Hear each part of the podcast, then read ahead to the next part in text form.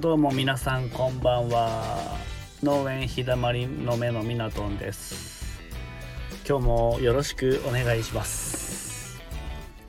えー今日はですね、えー農業の、えーまあ、野菜などの病気について、えー対策をどうしたらいいのかっていうテーマでやっていきたいと思うんですけども今日も相変わらず相変わらずあの里芋を収穫してまして、えーまあ、この時期ねだいたい里芋がメインになるので、まあ、作業はある程度決まっているんですけどもえっ、とまあ里芋もですね、えーま、病気があるんですね。でその病気まあいろいろ里芋の中でも種類はあるんですけど今一番苦労している病気がですね、えー里芋の親芋がですね、えー腐れる病気です。でこれまあこの辺の農家さんがよく言う頭腐れっていうふうに言うんですけどこの頭っていうのが親芋のことなんですね。それがね結構腐れてる病気が、えー今年はやたら多いなと思って。で里芋作って4年目ぐらいなんですけど今まで、うん、里芋何も作ってない補助で、えー作ってたもんで、うん、その時は病気があの出てなかったんですよね。でこの頭腐れって言われてる病気は結構いろいろな方に話を聞くと、まあ、連作障害に近いものなんじゃないのかなっていうふうに言われてるんですけど連作障害っていうのは、うんあのまあ、その野菜や、え作物によって、え違うんですけどこの作物はあの2年から3年期間を空けて植えてくださいとか、え4年から5年空けて植えてくださいとか、えもしくはあの、まあ、連続で連作大丈夫ですよって言われると、まあまあ、今年作ったとしたら来年も作っても大丈夫だよっていう作物によっていろいろあるんですけどで一般的に里芋って、まあ、5年ぐらいは最低開けてくださいっていうことで、えー言われてるんですけど、うん、ここの病気が出てる補助ってあの3年前ぐらいにあの借り始めた補助でで以前に里芋も何回か作ったことあるみたいなんですよね。で,、えーでその里芋親芋を、えーまあ親芋は出荷できないので、えー基本的に廃棄するんですけどその廃棄した芋を、まあ、散らばせて、えー畑と一緒にすき込んで、まあ、トラクターですき込んで、うん、いたっていう話も聞いたんで、うん、今のところそれが原因じゃないのかなっていうふうに思うんですけどただやっぱりこれって完璧な正解っていうのがなかなか見つけ出すの難しくてですね。でいろんな要因があるみたいです。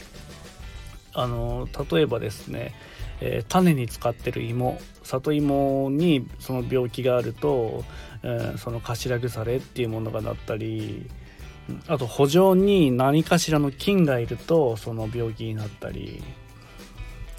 えーそれもね様々で、えーなかなか検証は、えーなるべく近いところに答えを出したいんですけど、えーなかなか見つからないっていうのが現状です。でそうなってくるとですね、えー経営に打撃がねだいぶ当たってくるんですよね。あのー今のねこの病気出てる比率でいうと大体10株に1個とか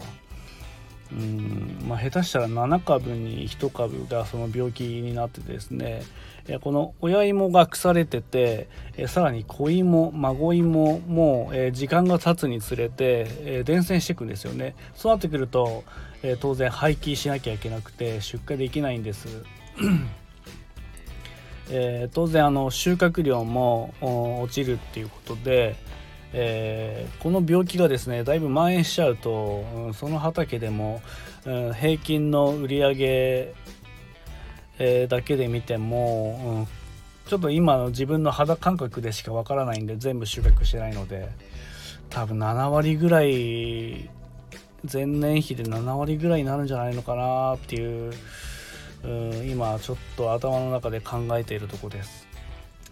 で当然農業というものを職業にしているので、えー、経営にかなり打撃を与えるので、えー、いかにこの病気にならないように、えー、対策をするかっていうものが、え重要になってくるんですけどもでね里芋以外にも、まあ、いろんな、あの野菜には病気があるんですよね。でこの病気をどうすればねいいのかっていうのが結構家庭菜園してる方でもね、えー、悩みどころだとは思うんですけどそもそも病気って何のために起こるのかなっていう風なのをちょっと疑問に思った方は何人かいらっしゃるとは思うんですけども で病気もねあの大きく分けて大体2種類あるんですよね。あのまあ、一概には言えない部分があってですね、えー、まずまあ1つ目はですね、まあ、ウイルスとかね細菌が原因で起こる病気ですね。で、まあ、ウイルスとか細菌が、まあ、感染することでなる病気なんです。で、まあ、野菜、まあ、トマトとかねきゅうりとか、まあ、いろんな野菜もあったりするんですけど、まあ、黄花病って言われるものとか萎縮病とかあとモザイク病とか青枯れ病南部病とかえー、結構聞いたことはあるとは思うんですけど、まあ、こんな病気が結構あるんです。でまあ細菌とかウイルスもなかなか自分の力だけで野菜の中にこう侵入することができないのであの虫を通してあの移っちゃうんですよね。あのカメムシとかアブラムシが、えー、を伝って、えー、次の作物に移ったりとかねその隣の作物に移ったりとか。でアブラムシとかもねん、発生すると結構あのすぐ広がっちゃうんですよあの暑い時によくアブラムシは発生するんですけど、うん、そうなってくると、うん、なかなか対策が遅れちゃうと一気に広がっちゃったりしてですねあのもう抑えもう病気の農薬をくれてもなかなか収まらないとかっていうことも多々あります。であとですねあの傷口とかねあの葉っぱとか実に傷とかがあったりすると、まあ、雨とか風によってもあの運ばれてきてその病気がうつるっていうこともあります。であと2つ目がですねカビが原因で起こる病気なんですけどこれは一般的にあのうどんこ病とか灰色カビ病、うん、ベト病などですね。でカビが原因でこれが起こる病気でまたこれはウイルスとか細菌とは違ってカビの菌を通してあのこれは結構土の中にも元からいるものだったりするんですよね。そうするとあのまあ、これがですねうんなかなか結構厄介なんですよね。あの昔というか2年前3年ぐらい前か。あのいちごをちょっと作ってたんですけどうどんこ病でだいぶやられた年があってですね1年目はほぼうどんこ病でやられて多分5%ぐらいしか出荷できなかったのかな。あのまだ農業を始めたばかりでですねあのいろんないちご農家さんのところを視察行ったり病気のこととか聞いたりしたんですけどまだまだ自分の管理が浅すぎてえー、ほぼ全滅に近い状態になったことがあります。でそれからまあ2年ぐらい3年ぐらいいちご作ったんですけどなかなか自分にはあのまだ対策ができなかったりですね、えー、思うような収穫量が得られなかったりしてでちょっとねあの冬場の作業は結構忙しいもんで自分もあの除雪行ってるっていうものもあってなかなかその辺のバランスが合わなくてですねいちごはやめてしまったんですけどもまあそういったことがあります。でまず、まあ、対策としてどうすればいいのかなというとこでえ基本的に予防が一番大事ですね。まずあの病原体をつかないようにするっていうことが大事で、え、なってから治療ってなるとかなり難しい部分があるのでまずならないようにしなきゃいけないっていう。でそのためにはいろんなあの、まあ、その野菜だったり作物にが、え、登録の取れている農薬を使わないといけないです。であのまあ有機農家さんとかね基本的に農薬使わないのでえー、そういう方はまたね違う対策が必要なんですけど、まあ、基本的にあの観光栽培と言われる、まあ、農薬とか化成肥料を使ってる農家さんが多いので、まあ、ここではその話をしていきたいと思うんですけどもあの、まあ、農薬、え今ね、え結構インターネット調べれば何でも出てくるのでこの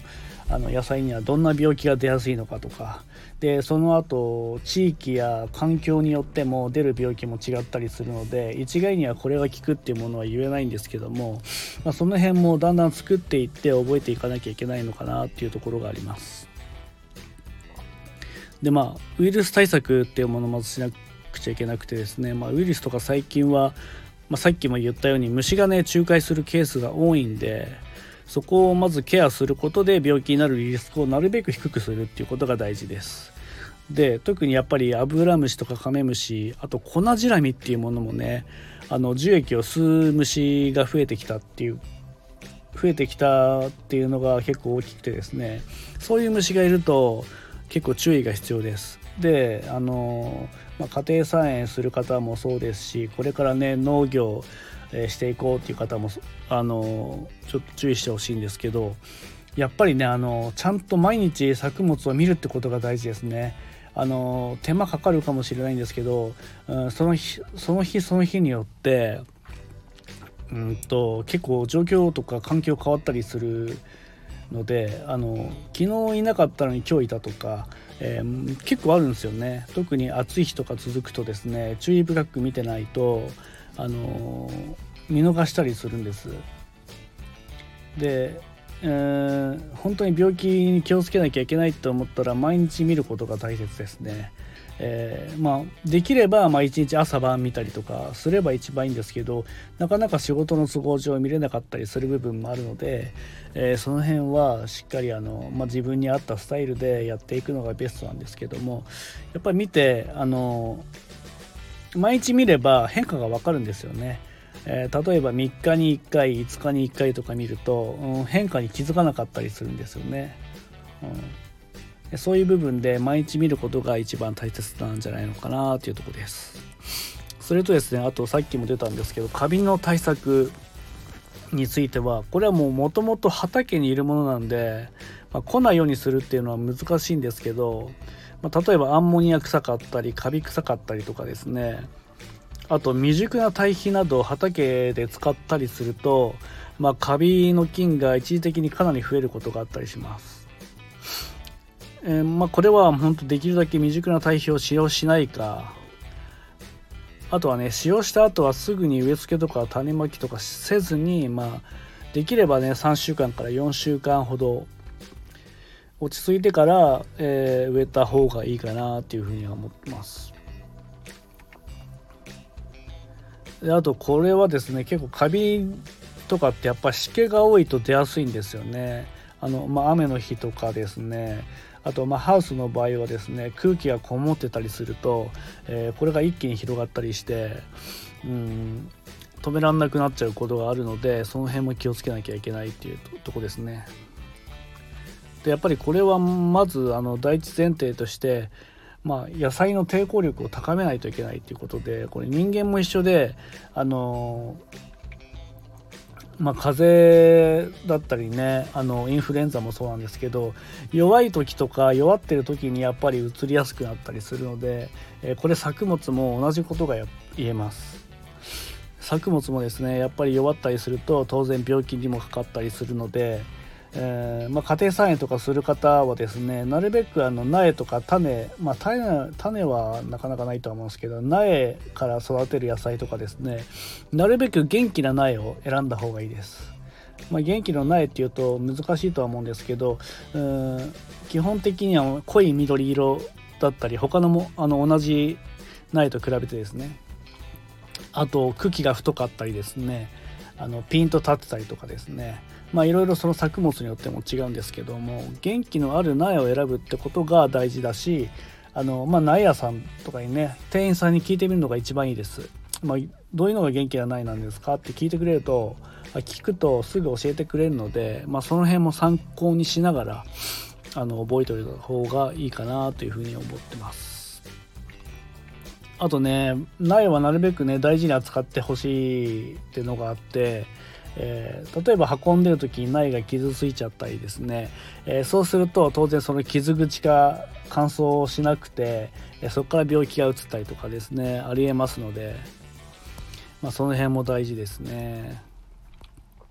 あとですねまあこれはあの病原体とか増えないような環境にするってことが大事なんですけど、まあ、これには日当たりとか風通しがいいとか水はけを良くするとかですねこの作物を育てる環境も注意しないといけないっていうところが、えー、重要です。あの当然ですねあの日日陰ばっかりになってるところとかですね風通しがなかなかあの、まあ、同じ空気がずっとそこにとどまっていたりとかですね水はけもずっとあの土から落ちなくてですね、えー、そうなってくると根っこが腐れたりですねそういうものがあったりするので、まあ、野菜の環境を良くするってことが、えー、大事です。あとまあもしね病気になってしまったらってとこでここはやっぱりあの、まあ、農薬に頼るのが一番早いと思います。あのー、さっきも言いましたけどインターネットでね結構あのこの病気にこの野菜のこの病気にはどんなものが効きやすいかとかですね、まあ、それぞれあの記事によって、えー、おすすめする農薬が違ったりするんですけども、まあ、その辺もあの、まあ、自分でいろいろ試してみてするのが一番いいかなとは思います。で中にはその農薬によってもこの病気のここに強いとか、えー、この病気は得意じゃないとかっていろいろあるんですよね。その辺もあの自分農家やってる中でもまだまだわからない部分があるんですけどもやっぱりこれ実際試してみないとわからない部分があるのでその辺はあのしっかりとあのまあすぐにねあの効かなかったり治んなかったりする場合も結構あったりするのでまあその辺も注意していかなければいけないのかなっていうふうには思ってます。はい。えー、まあそんなところですね。まあ本当にざっくりなんですけども野菜のね病気だったり、えー、その辺、えー、病気になってしまった時の対策だったり、えー、を、え今日はお話しさせていただきました。えまだまだねこれからちょっと寒くなってくるのでなかなかねもう野菜がうん露地野菜はなかなかなくなってきてるとは思うんですけどもハウスでね野菜育ててる方もいらっしゃると思うんで、えー、まあ今日はそういう話をちょっとしてみたいなと思ってお話しさせていただきました。えー、またあのいつもね配信聞いていただいてありがとうございますあのいいねだったりコメント、えー、寄せていただければとても嬉しいですあとですねあのインスタグラム、ツイッターもやってますんで、よろしければ覗いていただけたら嬉しいです。はい。じゃあ今日はこの辺で終わりたいと思います。ありがとうございました。ではまた。